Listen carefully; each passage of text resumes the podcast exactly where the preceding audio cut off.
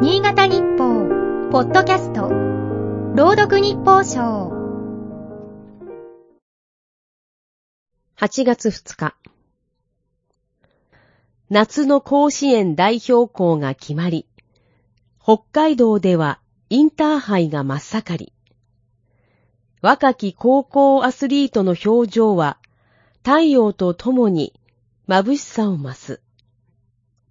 そんな中、黙々と走り込んでいるのがクロスカントリースキーの選手だ。夏は下半身を強化し、基礎体力をつける。県内黒幹部の多くは地元の里山で練習を積む。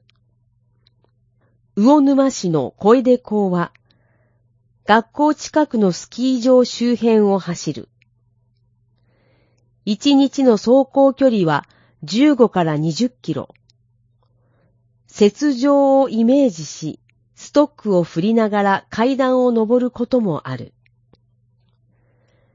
興味深いのは練習方法だ。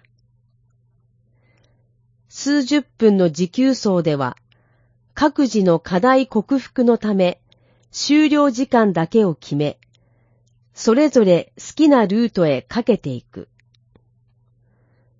雪上の練習でも同様に取り組むことが多いという。練習では誰かと競うわけでなく、自然の中で自分と向き合う。小出校は2017年に男子リレーで全国制覇し、昨年の北京五輪では、卒業生の田中ゆりえさんがバイアスロンに出場した。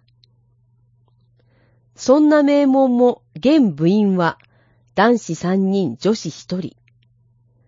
男子は2年連続、女子は何年もリレーを組めない状態が続く。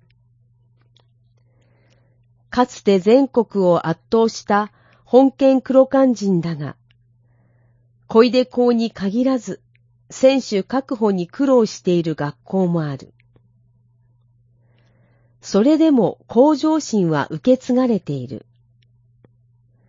佐藤豊首相の高校最後の目標は、個人種目での8位入賞。